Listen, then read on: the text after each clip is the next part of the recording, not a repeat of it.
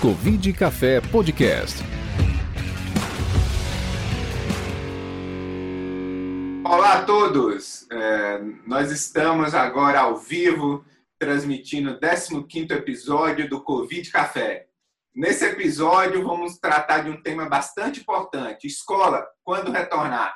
É, eu sou Júlio Croda, sou médico infectologista, moderador do Covid Café. Você pode acompanhar nossas redes sociais, no Instagram, no Facebook, no Twitter, no arroba Covid Café pode, e se inscrever no canal do YouTube. Nós já tivemos 200 inscrições do último episódio para isso. É super importante você se inscrever porque você é notificado quando iniciarmos uma transmissão ao vivo.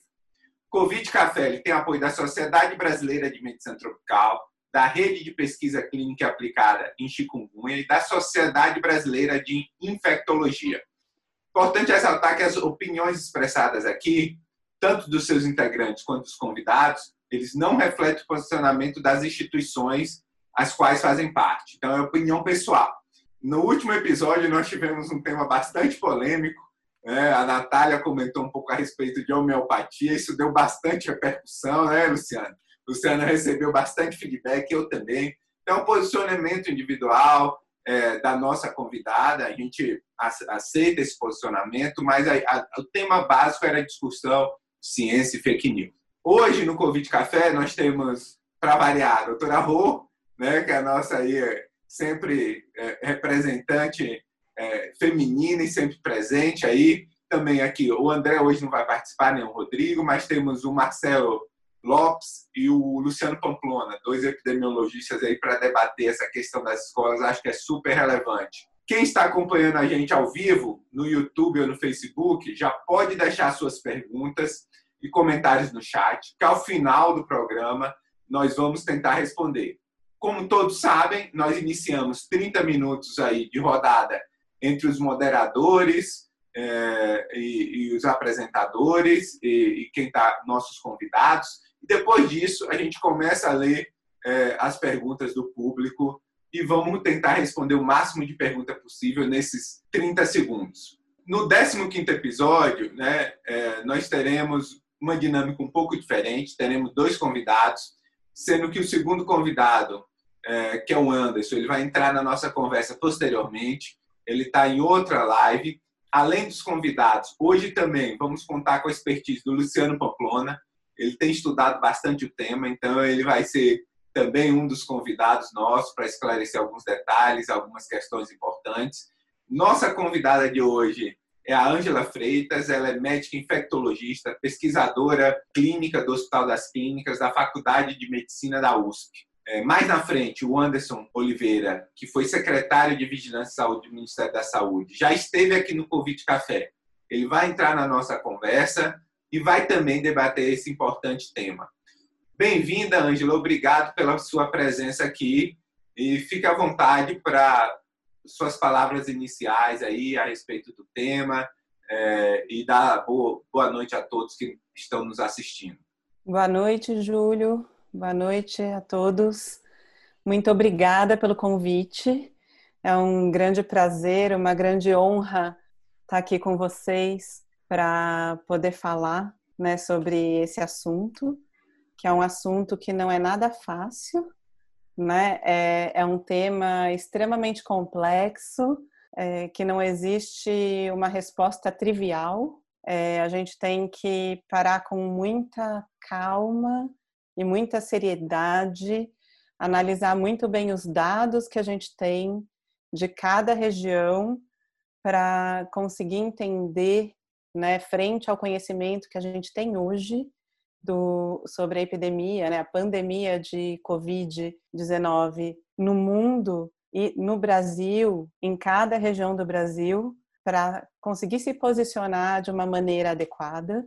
Nenhum país vai ter uma resposta tão simples que vá servir para todos. Com certeza, neste momento, todos os pais estão é, se perguntando o quanto vale a pena né, é, reabrir a escola. É, os pais estão loucos, querendo que os filhos voltem para a escola. Né? Tá todo mundo já cansado é, fatigado, querendo voltar à normalidade da vida, mas quem está em quarentena até esse momento ainda se pergunta é, o quanto é seguro também as crianças voltarem para a escola, né? O quanto é seguro para elas, o quanto é seguro é, para sua família, para os professores, né? Eu acho que a gente vai debater um pouquinho sobre isso hoje. Obrigado, Ângelo. O Anderson já está com a gente aqui. Seja bem-vindo, Anderson. A gente já te anunciou, mas, mas, pode ficar à vontade para as suas eh, palavras iniciais sobre esse tema aí, que a gente sabe que é um tema delicado, polêmico, e a gente está aqui para debater ele, entender melhor é, esse retorno. Fica à vontade, Anderson, para as palavras iniciais aí. Bom, primeiro, obrigado, Júlio. Bom demais rever você, rever Luciano, Marcelo, Ângela, muito prazer. E minha querida Rô, oh, saudade de você, Rô. Como é que você está? Que coisa boa lhe rever. Bom, pessoal, esse é um tema que eu acabei sendo impulsionado por ele, tanto pelo meu papel como educador, eu sou professor, eu, por essência, eu venho de uma família de professores e, e gosto muito do tema. Por ser pai, por estar aqui tio, tenho muito sobrinho, sobrinhada danada, família grande. Então, eu tô, eu comecei a discutir esse tema muito porque eu comecei a ver um excesso e um extremismo nas posições de forma muito irracional, que tem levado a esse debate para um cenário que parece que é proibido debater estratégias para um retorno com segurança. Porque o que eu estou fazendo é discutir que estratégias são essas. Como epidemiologista, é, o que, que nós deveríamos considerar como critérios para um retorno seguro? E aí, o que, que eu tenho enfrentado, que eu tenho me deparado é com um conjunto de colegas é, de matizes diferentes, de opiniões diferentes, é, meio que colocando essa questão quase que a cloroquina do momento. Assim, parece que virou a cloroquina do momento. Parece que não pode se debater, não se tem uma discussão, então tem acesso da mesma maneira como tinha para outro tema, a gente está vendo também acessos para esse cenário agora. E aí, conversando, eu comecei a conversar com pessoas como o Luciano, como a, a Celina Turci, como vários amigos de São Paulo, colegas, amigos é, pessoais, e eles me convidaram para apoiar na revisão lá em São Paulo do decreto de abertura. Eu fiz junto com outros colegas, um estudo promovido e provocado por uma associação de escolas, e a gente vem aprendendo com as experiências internacionais. E a conclusão que eu cheguei é que precisamos ter uma estratégia. A decisão final, ela parte dos pais. Temos que ter critérios muito claros para, caso se opte pela abertura, de fazê-lo no momento mais adequado possível, com baixa incidência, né, com segurança. E também, obviamente, depois a gente vai debater um pouco mais, mas, em primeiro lugar, envolvendo a comunidade escolar, e é uma boa oportunidade, Júlio, de integrar saúde e educação, sabe? De colocar esse tema, a saúde, dentro da escola de uma forma mais integrativa, democrática, participativa, porque eu creio que também para o município uma estratégia de contact tracing utilizando o ambiente escolar seria o melhor dos mundos, é onde a gente consegue é, informações mais precisas. É claro, é óbvio, que em momento algum a gente pode dizer ou assumir que esta medida seja uma medida fácil ou que seja isenta de risco. Ela não é isenta de risco. A questão é como mitigar o risco a um nível aceitável, uma vez que não dá é para falar assim, quando tiver vacina eu vou abrir. Aí isso aí, meu amigo, eu não vou discutir porque vai demorar para caramba. E nós dois somos, é, é, vivemos a vacina, né, Júlio? A gente sabe. É. Vou passar logo para a Rô. Rô tem uma pergunta aí para iniciar o debate. Sempre a Rô é a primeira a perguntar aqui no Convite Café. Então, a Rô A Rô é Pode... queridíssima. É. Bom, boa noite, um prazer ver você. Oh, oh, Wanderson, um prazer total, saudades. E, Angela, muito obrigada pela sua presença aqui. Então, vou fazer uma pergunta, que acho que é uma pergunta, a resposta é importante para nortear toda a outra a discussão a seguir. É fato ou fake que as crianças, adolescentes, são transmissores desse vírus? Qual a segurança de eles serem oligo até assintomáticos e o risco de transmitir a doença? Existem estudos né, na China, já no começo da pandemia, que conseguiram sim é, isolar vírus em crianças assintomáticas né, e oligossintomáticas. É, adolescentes, sem dúvida nenhuma, quanto maior a faixa etária, é, aumenta né, a, a, possibilidade e também o desenvolvimento de quadro clínico, né, da chance de adoecimento e adoecimento grave. Por questões de fisiopatologia, de células de entrada, mecanismos de ligação do vírus, é, nas células que expressam lá o, o, ligante, que as crianças expressam menos, elas acabam desenvolvendo menos doença grave. Mas elas desenvolvem, é, elas se infectam, algumas desenvolvem doença e doença grave, mas felizmente é muito pouco né? São muito poucas as crianças que vão de fato desenvolver doença grave, mas existem, e existem crianças que já morreram, né, não em número desprezível, né, e que continuam morrendo por conta da Covid-19. E sim, elas são transmissoras. Né? A gente tem que lembrar que os estudos epidemiológicos têm demonstrado, e estudos de intervenção também com coleta, né? A partir do momento que alguém ficou doente na casa, vamos fazer o segmento de todo mundo que mora nessa casa. E conseguiram determinar que antes da pessoa ficar doente, desenvolver sintomas, até três dias antes, ela já pode estar transmitindo. A gente não tem tantos estudos assim que mostrem o potencial das crianças de transmissão, né? Existe a discussão que elas podem transmitir menos do que um adulto, assim como a gente acredita que quem é assintomático transmite menos quem está, do que quem está sintomático, mas não é desprezível não. E a gente tem dados da África do Sul, que reabriu né, as escolas já desde junho e depois da reabertura, da primeira fase de reabertura, eles já tiveram quase mil surtos dentro da comunidade escolar. Assim, eles, eles preconizavam todos os cuidados de isolamento, uso de máscara, higiene das mãos, distanciamento social, né, dentro das escolas, mas é uma região que ainda está com alta transmissibilidade e eles reabriram nesse contexto e detectaram vários surtos aí. Vou emendar uma pergunta aqui que o Marcelo tem, acho que casa bem com essa com essa ideia, né? É, Marcelo, pode fazer a sua pergunta, acho que para o Anderson, né? É, é, gostaria de saber. Primeiro, boa noite a todos. É, o Anderson está aqui, se juntou a gente, um prazer revê-lo. A gente teve uma ótima conversa em outro episódio aqui do Covid Café, mas a, a, vou seguir a linha aqui do, do, do raciocínio, né? É, eu quero saber é, como a gente vai, já que a gente tem dúvidas em relação à transmissibilidade do Covid, né, do, do SARS-CoV-2 por crianças, queria saber assim, como é que a gente faz, qual seria um modelo ideal de monitoramento de possíveis contatos?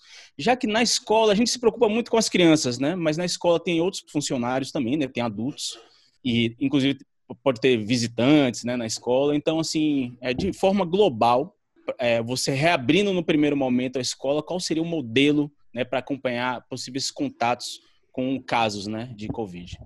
O primeiro, primeiro que tem que ser pautado sobre PCR, tem que ser uma estrutura, uma estratégia de testagem baseado em casos sintomáticos, principalmente, porque é o que a gente vai conseguir controlar ou se a gente tiver capacidade, na medida que a gente evolui com a doença, de identificar de cada caso sintomático os seus contactantes, mais controle ou mais próximo do controle de uma epidemia eu estarei. Isso é o clássico da, da epidemiologia de doenças transmissíveis.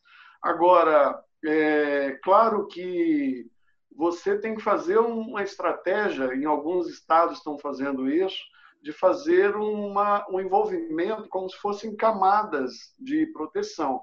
Então, se você trabalha com, a, com os pais, orienta para que eles meçam a temperatura das crianças antes de sair de casa, e você tem uma outra mensuração na chegada, tem orientação é, é, e educação, vai trabalhando educação e monitoramento dos casos sintomáticos, você tem a possibilidade de identificar o primeiro caso, no, no caso dos sintomas iniciais, pode-se fazer uma, um, um, modelo, como alguns países estão fazendo, em vez de fazer um monitoramento baseado em síndrome, ou seja, um conjunto de sinais e sintomas, você pode fazer um monitoramento baseado em sinais inespecíficos, você pode trabalhar com alguns sinais de, de referência para monitoramento. Temos algumas limitações, né? A coleta de em crianças é mais difícil. Você tem nos, nos adultos é mais fácil, obviamente, o suave. O monitoramento dos professores, né? Porque o professor vai ter que usar máscara e o face shield. Ele, não, ele vai ter que ter duas camadas de proteção. Não pode ser apenas uma camada. Então, você vai ter que trabalhar com várias estratégias. E é importante, só que gostaria de deixar claro, quando eu estou falando da questão da abertura, não é uma abertura a estrito senso como a gente tinha antes da pandemia, de forma nenhuma. Não é para que as pessoas que têm risco de adoecimento participem desse processo. Quem tem sinais, quem tem condição crônica, seja professor, trabalhador, criança, esses já estão fora da abertura e vão ter que aguardar.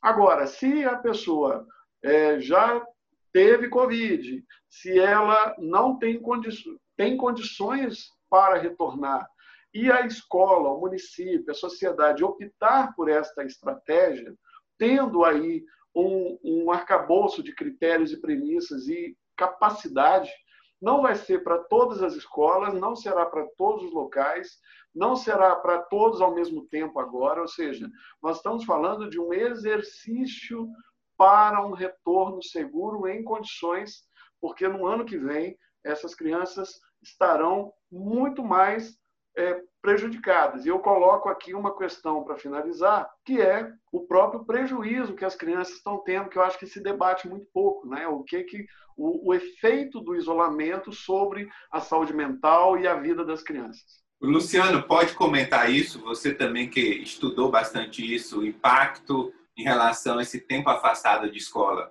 Boa noite mais uma vez. É, é importante isso, exatamente o que o Anderson colocou agora no final. Primeiro, eu queria comentar uma, um aspecto em relação ao que a professora Ângela falou. Concordo em relação à África do Sul perfeitamente. E eles talvez tenham sido um dos ótimos exemplos para a gente aprender o que não fazer, como aconteceu também em Israel que em algumas situações abrir as escolas quando o momento da epidemia não permite ou não indica a situação de a situação ainda é de risco. Então, como o Anderson gosta de falar, eu acho que a gente tem premissas extremamente importantes. É, em hipótese alguma, discutir reabertura de escola em momento que a epidemia está ascendente. Sequer no platô. A gente está falando aqui de cenários de redução de número de casos de forma importante. Segundo, é, acho que é importante lembrar sempre que a escola ela não é o único espaço de disciplina, de conteúdo. Principalmente na população infantil, a escola cumpre um papel social, de desenvolvimento cognitivo, emocional dessas crianças.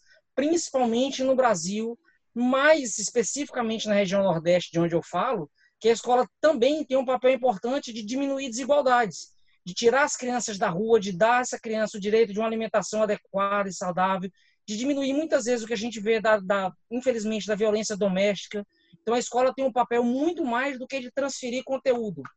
E o que a gente tem visto também de alguns educadores é que quando a gente tem esse rompimento com a escola, tem duas preocupações. Um em relação a essa volta, que ela não é tão fácil quanto se pensa. Quanto maior esse tempo, mais difícil esse vínculo no retorno. E o outro aspecto importante é que há um aumento de evasão muito grande escolar nesse momento que as crianças ficam fora da escola.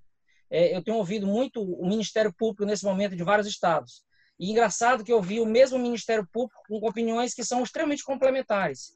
Eu vi, por exemplo, pessoas do Ministério Público dizendo que quando a gente discute escolas públicas e privadas, porque a gente tem um cenário muito distinto no Brasil, apesar de que eu tenho escolas públicas extremamente adaptadas, organizadas e premiadas, mas são cenários muito diferentes que a gente tem que discutir também.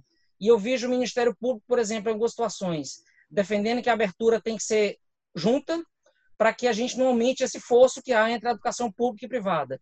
E vejo o mesmo Ministério Público e outros locais argumentando que essa, essa abertura ela tem que se dar, a permissão para abertura tem que se dar junta, mas a abertura propriamente dita vai depender da capacidade de cada escola, seja ela pública ou privada, de atender aqueles protocolos, porque é muito mais do que esse, esse espaço, esse vácuo que há entre as duas estruturas, nós temos que lembrar que uma parte importante dos nossos estudantes da rede pública sequer tiveram aula remota até esse momento. Então, a rede privada, com toda a dificuldade, a maior parte dela está tendo aula remota, que aí é um desafio enorme. Para quem tem criança na, na, faixa etária de 6, 7 anos, sabe o que eu estou dizendo. O meu conflito de interesse aqui, né, pai de uma criança de 6 anos, que é todas as manhãs assistir aula remota. Então, foi um instrumento fantástico. Assim, os professores se supera, a gente como professor, assim, a capacidade que a gente teve de se adaptar a essa tecnologia em poucas semanas foi muito importante. Isso tem que ser reconhecido das escolas dos professores. Mas esse acesso ele não é universal. Então, tem muita gente, muitos estudantes da escola pública que sequer começaram a ter aulas remotas ainda. Então, a gente vai aumentar muito mais esse, esse fosso que é entre a educação pública e privada. Comentário da Ângela já tem uma pergunta aqui para o Anderson que um colega nosso enviou. Eu também tenho pensado um pouco em como é viável a gente fazer essa reabertura, né? Trabalhado com alguns grupos que estão pensando nas escolas. E quando a gente vai ver os documentos, né, que a gente tem de publicações internacionais, a gente sai do documento que é uma parceria, né, de interagências entre a Unicef, a OMS, né, lá de março desse ano, que eles citam que as escolas são espaços de extrema importância para esse convívio, para a socialização e de acolhimento, é, principalmente de populações mais vulneráveis, né, que vão estar muito impactadas neste momento durante a pandemia de Covid, talvez aumentem a vulnerabilidade durante a pandemia. Então, eles não restringem a reabertura das escolas, inclusive pontuam muito claramente nesse documento que esses espaços não são para ter destinação de uso diferente de ser escola durante o momento da pandemia, né? Então não é para abrigar pessoas, não é para virar hospitais de campanha, é para continuar sendo escola para poder abrir a qualquer momento. E agora, no final de julho, se a gente pegar alguns documentos da própria Organização Mundial de Saúde, que vai ampliando um pouco o conhecimento da Covid durante a pandemia, se a gente olha um pouco os gráficos e as curvas epidemiológicas dos países, a gente consegue ver que países que, que têm um nível socioeconômico um pouco melhor e com menos desigualdade, eles pensaram, estão pensando em reabrir agora né, já depois de muito tempo da pandemia controlada em seus países, né, em suas cidades, com praticamente nenhum caso acontecendo, praticamente sem óbito. A partir desse momento, eles estão aceitando a reabertura. A Alemanha é uma delas que está programando a reabertura, estava programando agora para agosto, mas com um pequeno aumento do número de casos lá para eles, estão repens iam repensar se iam reabrir ou não, como país, inclusive, apesar de algumas regiões nem terem casos. Aí a Academia Americana de Ciências, Engenharia e Medicina publica um documento extremamente bem escrito, com uma revisão ampla sobre o tema, né, multifacetada, tentando pegar todas as vertentes e colocam muito claro que sim, é, é interessante a gente manter a possibilidade de ter esses espaços para a população mais vulnerável, mas que tem que ser muito, mas muito bem ponderado essa reabertura, porque as crianças sim transmitem, né? Não é apenas um espaço de aprendizado, não é só criança que está lá.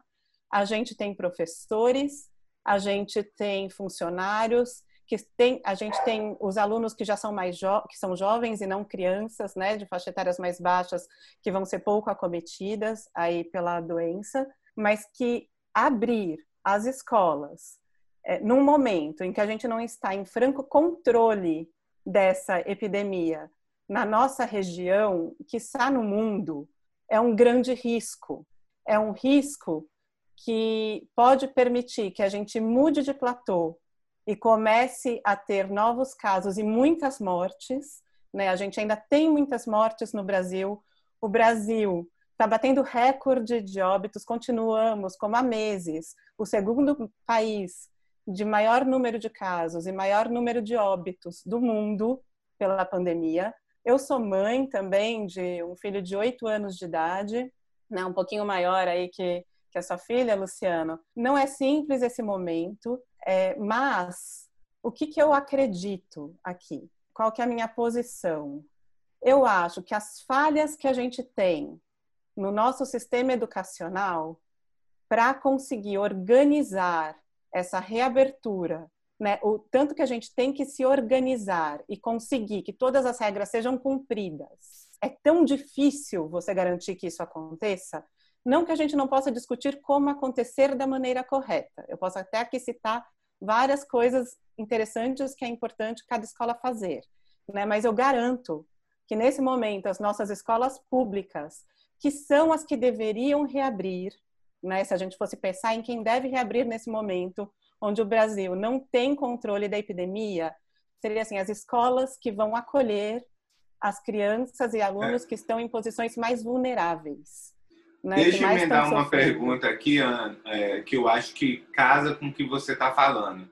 A gente sabe que é importante os protocolos de biossegurança, a escola pública vai ter mais dificuldade de implantar esses protocolos, e a situação epidemiológica é importante. Então, assim, vou emendar uma pergunta que veio aqui no chat, é, duas perguntas em uma. Uma que o pessoal falou, abriu bar, shopping, tudo, e vai deixar a escola por último. Então, isso foi um comentário que veio aqui no chat, eu vou até passar para o Anderson, mas a pergunta do nosso amigo aqui, ó, é, que é jornalista, médico e jornalista da CBN, que está acompanhando a gente, o doutor Luiz Fernando Correa. Ele tem um programa também que faz no Instagram, então, assim, já estou fazendo a divulgação do programa dele, muito bom, ele faz diariamente esse programa. É, ele, ele fez a pergunta seguinte, que eu acho que tem a ver com isso. Qual foi o papel da retirada das crianças na circulação do vírus, com o fechamento das escolas, sobre os dados que temos até hoje sobre crianças e adolescentes. Porque a gente tem país que manteve as escolas funcionando e outros que fecharam a escola. A escola teve papel realmente em é, instituições amplificadoras, como a gente tem isso para a influenza bem claro. Para o Covid isso aconteceu, acho que eu vou passar a pergunta para o Anderson, porque essa resposta é fundamental que, apesar dos protocolos, a situação epidemiológica é importante e a forma de disseminação do vírus e quando isso vai impactar no número de casos total também é importante. O impacto da escola na amplificação da doença, né? Essa que é a pergunta-chave né? nesse contexto. Por que a escola é diferente de shopping, de é, restaurantes e bares para amplificar a doença e aumentar o número de casos? Ou não é importante? Olha, é um, a importância ela é relativa. Nós vimos aqui que as crianças elas contribuem pouco na cadeia de transmissão da doença. Não quer dizer que elas não transmitem, elas transmitem. Todo mundo sabe isso desde o início da epidemia. Não é uma questão de poder transmitir ou não poder transmitir, mas a relação de impacto ou de pressão sobre o sistema. Pra vocês terem ideia, a COVID comparada com a influenza. Isso baseado num estudo que saiu na Nature. A Covid teve um adiamento do pico da o fechamento de escola, comparado, comparando o impacto na COVID, da Covid com a, o impacto da influenza, a Covid é, teve um, uma redução, o fechamento de escola teve um adiamento do pico em até seis dias e uma redução da amplitude do pico entre 10% e 19%. Já na influenza, o adiamento do pico se deu entre até 89 dias e uma redução da amplitude do pico entre 17% e 35%. Crianças com menos de 18 anos, considerando como caso índice, Covid versus influenza. Covid ela representa 9,7% e influenza 54%. E tem um estudo da Karolinska, do Instituto Karolinska, que fez uma revisão sistemática de 700 estudos, do, o autor é o Ludwigson. Abrir escolas e pré-escola dificilmente impactará a mortalidade por Covid-19. Esse estudo está na acta pediátrica. E o, na Lancet, do estudo do Wiener, dados da China, de Hong Kong e de Singapura sugerem que o fechamento de escola não contribui para o controle da pandemia. Isso é o que está na literatura, é os estudos é, é, apresentados. Obviamente, nós temos outros outros quesitos que devem ser considerados. Não é uma decisão simples, não é uma decisão simplesmente do ponto de vista de características individuais, mas muito mais de características coletivas que precisamos também conhecer e colocar isso em pauta. Eu, eu concordo com muitos pontos que a Angela colocou, eu acho que ela está coberta de razão das preocupações e, e também das cautelas. Não é uma medida fácil, não é para todas as escolas, não é para todos os locais. Porém, o que eu tenho falado sempre, alguns colegas falam assim: olha, a escola pública não tem pia para lavar a mão, mas ela já não tinha pia antes de começar a pandemia. Se eu não discutir agora, ela vai voltar depois da pandemia sem a pia. Então, eu preciso agora estabelecer para os gestores estabelecer que critérios que tem que ter. Agora, não pode ser, para um debate desse tipo, questões que não tenham relação direta com a transmissão e com a doença. Não pode ser oportunismo. Ah, vamos resolver o problema do ensino e da escola. Não é esse o objetivo para esse momento. É criar condições para se ensinar ou se conviver ali dentro do ambiente escolar com um mínimo de com um mínimo de segurança, é, com, um máximo de segurança, com um mínimo de exposição. A gente sabe, por exemplo, que em comunidades do Rio de Janeiro, como eu tenho conversado com alguns amigos, tem escolas que os vidros são blindados, porque tem o tráfico, tem violência, tem tiro e tal.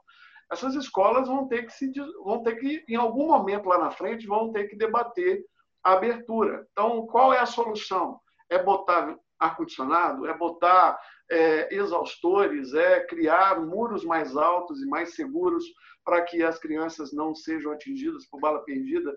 Ou seja, você tem instrumentos para se debater uma questão que não se debate há muito tempo. Eu, como epidemiologista e como coordenador do Sinan durante muitos anos, nós conseguimos implementar a notificação de violências em ambiente escolar. Isso já existe hoje. Mas nós não expandimos da violência para outras condições. Então, a gente precisa debater que sistema de vigilância, como seria possível detectar alteração do padrão epidemiológico e, diante dessa alteração, como fazer, como orientar o diretor? Eu fecho a escola inteira, eu fecho sua sala, como é que eu vou investigar? Como é que o município, o Estado e a atenção primária, as unidades de saúde que estão próximas, podem contribuir para esse monitoramento, caso se opte. Eu, eu acho que tem um ponto que deve se deixar sempre claro, que é o seguinte: o fato de ser os pais que vão decidir se o filho pode ou não voltar para a escola no momento em que algum local optar por, por fazer essa, essa opção, deve ser democraticamente uma opção oferecida, porque mesmo ele tendo condições e o pai não desejando que seu filho volte, a escola vai ter que discutir que ensino à distância que ela está oferecendo. Talvez seja para a maioria o ensino à distância. Talvez a opção de voltar seja de uma família, de uma pessoa. Mas isso tem que ser opção, tem que ser colocado. Não pode ser um Estado paternalista ou maternalista dizendo sempre para as pessoas o que ela tem que fazer, o que ela não tem que fazer. As pessoas têm que participar democraticamente da construção social deste contexto. Isso talvez seja o novo normal que a gente nunca discute, né? porque de normalidade eu não quero aquele normal que eu tinha antes, eu quero um, um país melhor, uma, uma condição melhor. E escola e saúde são os dois ambientes que deveriam estar no ápice da discussão, no ápice do debate, e a gente está discutindo sempre abrir bar, abrir restaurante, abrir shopping, e fica numa hipocrisia, porque eu estou indo para o shopping, estou indo para a rua e estou vendo as crianças na rua, no shopping e em todos os locais públicos. Então, tem alguma coisa errada, tem alguma coisa que não está casando. Ou a gente não está falando de uma forma clara e transparente para a sociedade, para que isso seja questionado, porque vários países, eu vou falar aqui para vocês, olha, é, rapidamente. É, Alemanha abriu, fechou a escola no dia 13 de março, abriu escola no dia 4 de maio, na segunda onda. Primeiro eles abriram pequenas e médias lojas, depois abriram escolas abriram o ensino médio dia 4 de maio e para a escola e creche dia 15 de junho. Iriam, como a Ângela falou, abrir o restante agora em agosto, estão discutindo, esse é um ponto. A França fechou no dia 16 de março, abriu no dia 11 de maio, escolas, lojas, escritórios estão entre, foram as primeiras coisas que os franceses abriram. Israel abriu na terceira onda, aí é o lado negativo abriram todas as áreas, todos os níveis escolares de uma vez, não, não exigiram uso de máscara, não fizeram distanciamento, não criaram mecanismos de proteção, obviamente tiveram que fechar. Então, da mesma maneira como a África do Sul também, que é uma experiência negativa.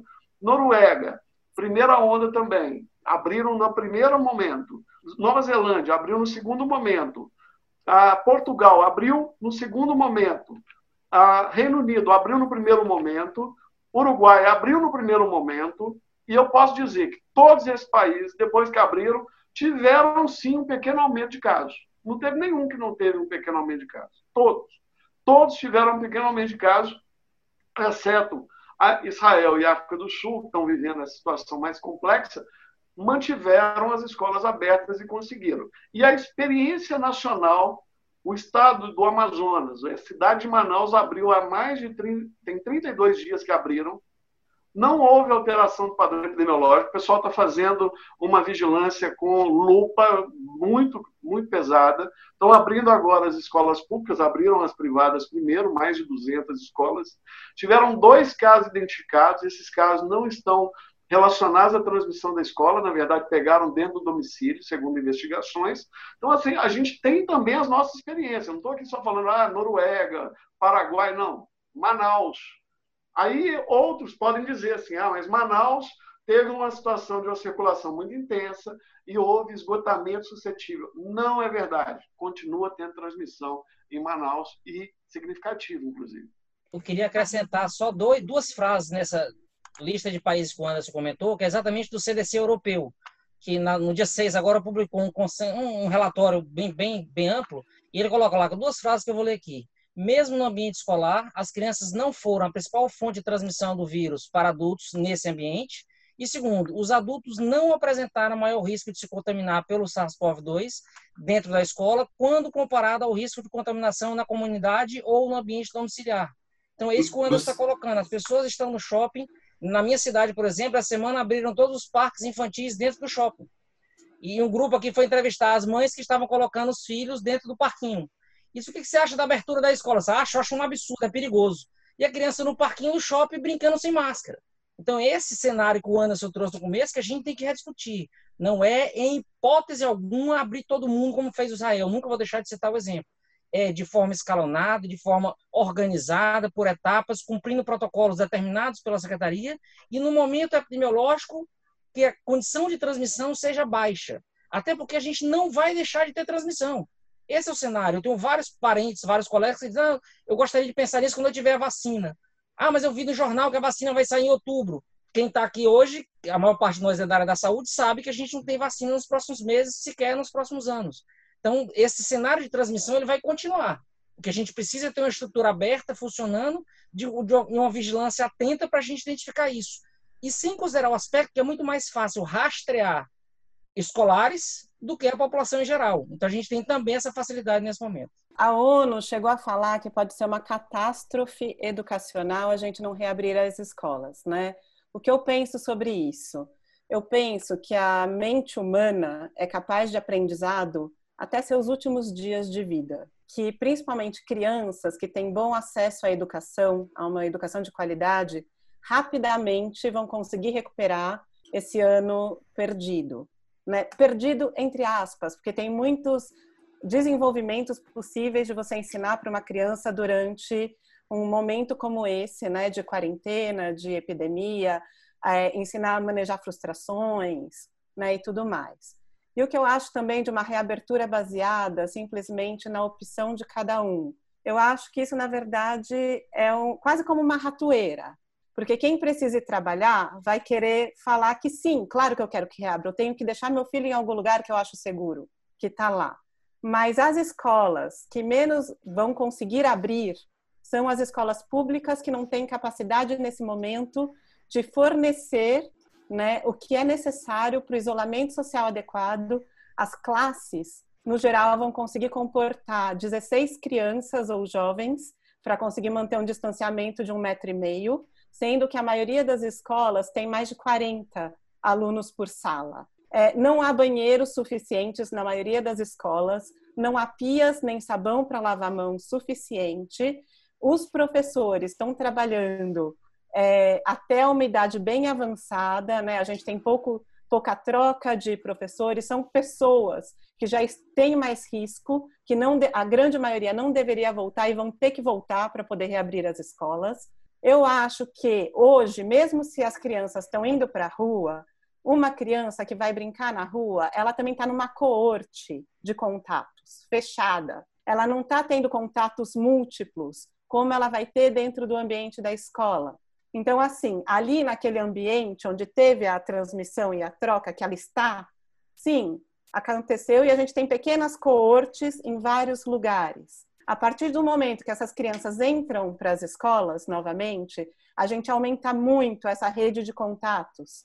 Então, tem várias estratégias para a gente tentar diminuir um pouco isso, mas não há dúvidas que isso vai se multiplicar pelo que elas têm neste momento e o que as famílias têm nesse momento de contato, vai aumentar no mínimo 16 vezes. Vai aumentar a chance das pessoas pegarem Covid muito, não vai ser pouco. E, e na verdade, assim, para a maioria das pessoas, sim, vai ser um quadro leve.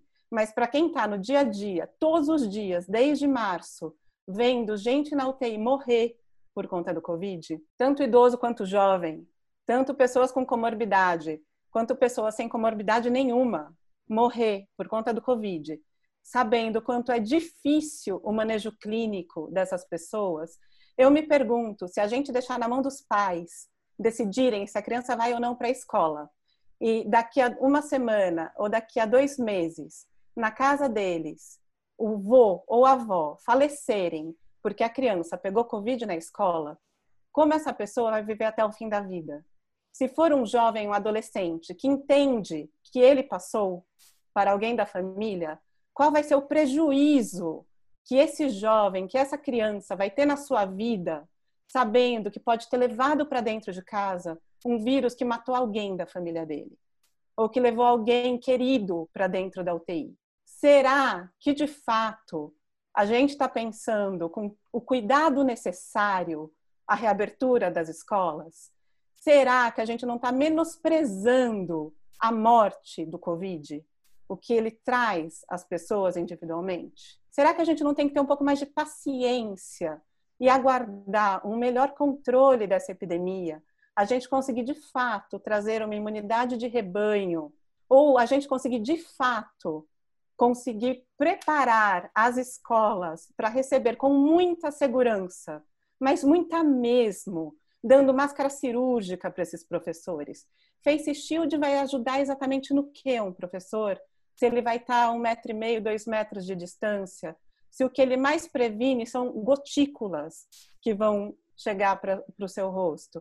Né? O Face Shield pode ajudar o professor não espalhar muito essas gotículas para os alunos mas para o professor em si, não. Então não adianta falar que é para o professor usar máscara cirúrgica ou máscara de pano, de tecido. O professor tem que usar uma máscara decente, que de fato vai proteger, que vai conseguir filtrar melhor. Deixa eu ir para perguntas aqui, Ângela. Vamos pensar. Eu acho que é isso mesmo. Esse é o convite café. Eu acho que essa, essa mistura de opiniões é super importante. Eu vou começar porque a gente tem três minutos para conversar, interagir um pouco os internautas aqui. Vamos tentar responder brevemente. Ó, a, a, Roberta Lins Gonçalves, que é professora lá de Manaus, falou: Manaus novamente será um teste para o Brasil. Foi a primeira cidade a, a reabrir as escolas privadas, agora todas as públicas. Entra um pouco na sua fala, Ângela, e eu queria também colocar nesse contexto o comentário da Elizabeth Silva, que fala: estações do metrô, tudo está certo lá, né? Quer dizer, as pessoas estão indo no transporte público, os dados é, da Faculdade de Urbanismo, da Federal do Espírito Santo, mostram que a maioria da transmissão ocorre durante, os durante o transporte e não exatamente no local de trabalho. Essa criança também vai pegar esse transporte público. Então, assim, a gente se preocupa muito com essa questão da biossegurança no local né, do serviço ou da escola, mas muito dessa transmissão ocorre é, nessas viagens. Então, assim, combinando as duas perguntas, né, eu queria talvez que o Anderson comente agora, já que você terminou esse comentário, entender um pouco que essas recomendações que ele está reforçando de reabertura é numa situação epidemiológica tranquila. Talvez o Luciano, o Luciano deu uma definição muito boa no debate também. Acho que o Luciano pode comentar. Qual as cidades que você acha que pode fazer reabertura das escolas? Em vez da gente considerar o Brasil todo, a situação epidemiológica local é um fator determinante, porque a gente conversou aqui, diversas pessoas falaram, não, a escola reflete a situação epidemiológica local. E essa reabertura tem que ser feita de acordo com a situação epidemiológica local. O que você acha que são critérios razoáveis, Luciano? A Ru quer emendar uma pergunta em cima disso também. Isso, até aproveitando, hoje saiu uma notícia, um estudo que viu, por exemplo, e se eu não estiver errada, é o Grande São Paulo, a taxa de soroprevalência está em torno de 17,5%, o que significa quase 1,5 milhão de população em idade adulta já foram infectadas. Então, ainda considerando exatamente o que a gente discutiu numa outra, num outro encontro sobre é, imunidade rebanho. Então, considerando tudo isso, quais cidades são consideradas uh, seguras para ter essa reabertura? É, essa, essa definição de, de, imunidade de rebanho, nós como epidemiologistas agora ficamos dançando, né? A gente reaprendeu muita coisa. A gente estava acostumado com imunidade de rebanho de 60%, de 70%, e quando a gente vem agora para a história do Covid, você vê na Europa a, a, diminuir o pico, quando você vê os estudos de prevalência, eu estou falando de 8%, de 10%. No Brasil, a gente tem cidades com 19%, com 20%, em que a doença diminuiu bastante a incidência. Então, essa definição a gente vai mudar com o tempo. Sem dúvida nenhuma, Júlio, eu acho que a gente tem bons exemplos em relação a isso. E eu vou puxar a sardinha porque eu conheço muito que é a minha realidade local. O, o estado do Ceará fez um protocolo de quatro fases e que a última fase seria a educação. Então, a gente cumpriu essas quatro etapas e tem basicamente três indicadores de saúde que são monitorados. É o número de casos novos de Covid, o número de óbitos que ocorrem e a taxa de ocupação de leito. Lembrando que desde sempre o nosso objetivo era diluir aquela curva para que a gente tivesse condição de atender adequadamente as pessoas. Nesse momento, a gente tem 12 semanas de redução sustentável do número de casos, do número de óbitos, e a maior parte dos leitos COVID já foram liberados para as outras enfermidades. Então, a gente tem uma situação hoje que permite, sim, discutir de forma organizada e escalonada a abertura das escolas. A professora falou um negócio interessante: as salas não vão ter mais do que 16 alunos. Concordo. É impossível, é inadmissível que as escolas, por exemplo, reabram desrespeitando esse espaço, esse espaçamento que está determinado de um metro e meio entre as cadeiras. A gente já viu protocolos de escolas que os recreios, os intervalos vão ser em horários diferentes. A depender do, da, do tamanho das crianças, as crianças sequer vão sair da sala que os pais vão deixar na porta. Então, são protocolos que devem ser equacionados entre saúde e educação, mas que em momento algum a gente está discutindo essa abertura sem critérios epidemiológicos muito claros. É isso que a gente tem que deixar. Quando a gente coloca a história de definir ao pai o direito de escolher, eu não estou dando, na minha perspectiva, a ratoeira para esse pai. Eu estou dizendo para ele que o cenário é esse. Porque, por exemplo, mais uma vez, na cidade de Fortaleza, 96% da cadeia produtiva já voltou. Então, tudo ou quase tudo, 96%, voltou ao normal, falta as escolas. O Anderson deu vários exemplos de países ricos em que lá, escola, por exemplo, é considerado serviço essencial, como saúde e segurança. A gente voltou bares, shoppings, mercado, academia, praia e não voltou escola. Então, e detalhe, com todo esse mercado voltando, sem a gente ter tido essa segunda onda que era tão assombrosa um mês, um mês e meio atrás.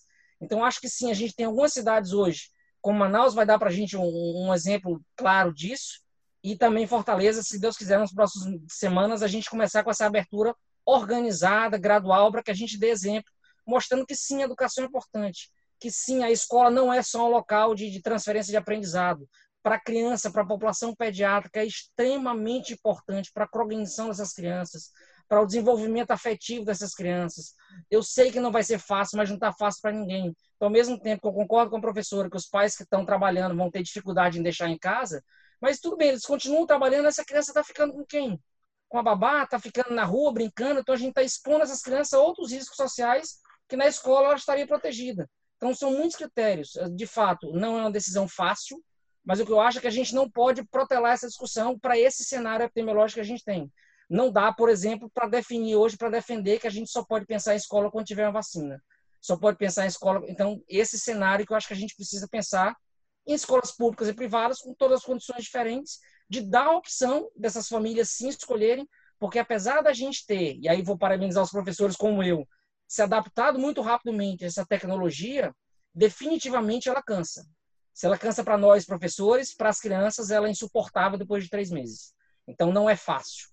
E a gente não pode achar que esse modelo funciona para sempre, porque se eu achar isso como professor, eu estou dizendo que eu não preciso de escola, eu posso continuar dando aula de casa.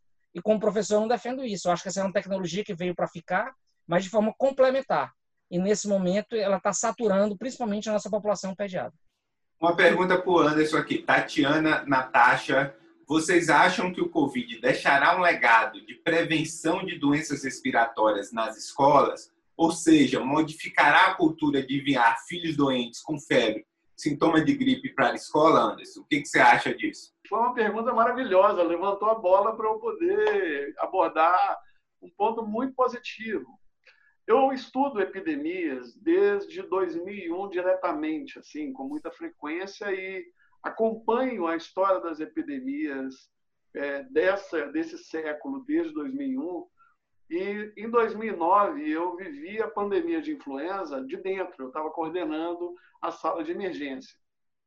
Vários desses debates que nós estamos enfrentando hoje foram debates também que nós atuamos ou que tivemos grandes é, é, repercussões ali naquele período. Tinha o Tamiflu, que é o Oseltamivir, tínhamos a questão é, do distanciamento, do que a gente chamava de isolamento domiciliar voluntário. Não sei quem se lembra dessa situação. Fizemos vários debates, eu fui para vários fóruns com procuradores, Ministério Público, e continuo indo. Aqui eu tenho vários amigos procuradores que viram e mexe me chamam para a gente debater. Na época, nós tivemos um impacto muito grande por causa da pandemia de influenza, não sei se vocês sabem, na transmissão de doenças diarreicas agudas. Houve uma diminuição enorme de doenças diarreicas agudas é, no ano seguinte, em 2010. Foi incrível, assim, um, um impacto importante. Da mesma maneira, a gente está vendo agora uma situação que, pelo menos falando com quem lida com isso diretamente, a doutora Marilda Siqueira, que é referência nacional em vírus respiratórios na Fiocruz, ela está observando uma redução expressiva de vírus influenza. Não sei se vocês estão vendo, Ângela está vendo, Rô também aí no HC. Reduziu muito. Em parte, obviamente, porque nós estamos testando muito menos também, mas ela, como ela recebe do Brasil inteiro, ela está vendo a positividade menor, pelo menos naquela rede de sentinela de gripe. E o legado que essa pandemia vai deixar, assim como todas as outras deixaram, se hoje a gente tem, infelizmente, a gente entrou na pandemia com vários é, dispensa de álcool em gel em shopping, em locais públicos vazios, mas se o dispensa estava ali é por causa da pandemia de H1N1 em 2009, porque foi uma cultura é, que foi gerada lá naquele momento. É claro que nós vamos esquecer, nenhuma pandemia deixa legados e lições para o resto da vida. Senão a gente não enfrentaria essa pandemia agora da mesma maneira que a gente está enfrentando H1N1, que a gente começou como se a gente estivesse aprendendo que ia ter uma pandemia de novo. E as novas pandemias vão chegar. Então, quais são os legados que eu elenco aqui de forma resumida em geral? Do ponto de vista didático, eu até falei isso numa live recente, a gente descobriu, nós desnudamos alguns pré-conceitos que a gente tinha. A gente achava que o jovem sabia lidar com tecnologia. Lê do engano. Jovem não sabe lidar com tecnologia. Ele sabe usar equipamento, celular, computador, como lúdico. Ele sabe julgar, ele sabe entrar na rede social, mas ele não sabe organizar um Word, ele não sabe, ah, coloca o PowerPoint, o PDF, não sei o quê. Isso não era da, da dinâmica dele. Então, está havendo um aprendizado importante para o professor e para o jovem. Segundo, eu espero, espero que as escolas de pedagogia se envolvam mais na discussão didático-pedagógica desse modelo de ensino de ensino à distância. Eu não estou vendo nenhuma iniciativa, pelo menos posso estar enganado, pode ser uma deficiência minha. Eu, pelo menos, o que chega para mim, eu não tenho visto contribuições do ponto de vista das, das escolas de pedagogia, pensando como instrumentalizar, como organizar o pensamento. É claro que isso vai ter um efeito lá na frente.